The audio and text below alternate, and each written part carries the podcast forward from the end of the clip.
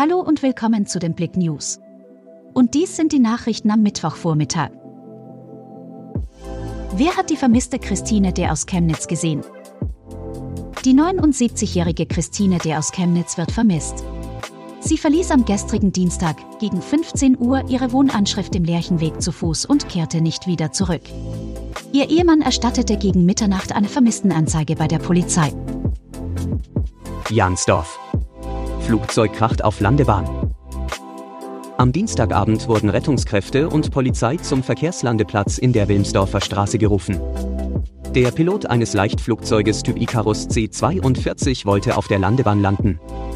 Wahrscheinlich kam er wegen eines Pilotenfehlers von der Landebahn ab, rollte über Grasland, durchbrach einen Flugplatzzaun und kam am Rand eines Maisfeldes zum Stehen. Welt zu Gast im Erzgebirge. Graski-Eröffnungsfeier in Ehrenfriedersdorf. Am Dienstagabend begann mit der Eröffnungsfeier auf dem Ehrenfriedersdorfer Marktplatz die Fisgrasche Junioren-Weltmeisterschaft. Nun geht es für die 20 Mädels und 27 Jungs aus insgesamt 10 Nationen um WM-Medaillen. Schwerer Unfall zwischen Pkw und Mofa in Wilkau-Haslau.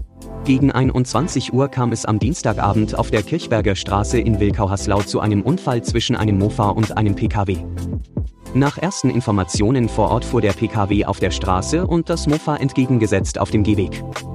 Der Pkw bog nach rechts ab. Hierbei kam es zum Zusammenstoß. Dabei wurde der Mofa-Fahrer schwer verletzt. Lesen Sie auch unsere neue Interviewreihe Chemnitz im Blick. Chemnitz ist Kulturhauptstadt 2025, doch was schlummert in der schönen Stadt, dass sie diesen großartigen Titel verliehen bekommen hat? Blick.de hat Menschen aus den unterschiedlichsten Bereichen in der Interviewreihe Chemnitz im Blick getroffen und wollte im Gespräch herausfinden, was die liebsten Orte der Einheimischen sind. Wir sprechen mit Personen aus Bildung, Politik, Gastronomie, Kunst, Sport, Veranstaltungsorga und vielem mehr über die Stadt, die so gern mit KMS abgekürzt wird.